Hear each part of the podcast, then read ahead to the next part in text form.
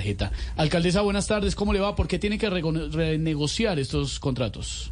¿Qué más, querido? ¿Cómo vamos? ¿Cómo vamos, mi hermano? Es muy sencillo, muy sencillo. Toca cambiar la negociación porque los buses del SITP todos los días están como el caso de Zuluaga con Odebrecht, mi hermano. ¿Cómo así?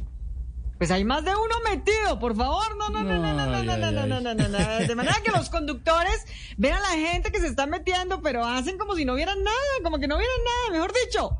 Parecen los hinchas del Nacional después de perder un amistoso con Millonarios, por favor. Eh, alcaldesa, ¿y usted qué le recomendaría? Pues que busquen un técnico, querido, claro. Que busque un técnico, pero pues, no a los del SITP, para evitar los colados, Ah, me refiero.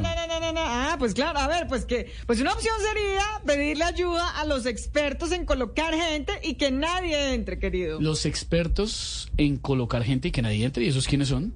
El Partido Verde. Y nos hablamos, nos hablamos. Creo que voy a sacar la perrita a pasear por acá. Bueno, nos hablamos, querido. Muchas gracias. Chao, alcaldesa, muy amable. su muy amable, gracias.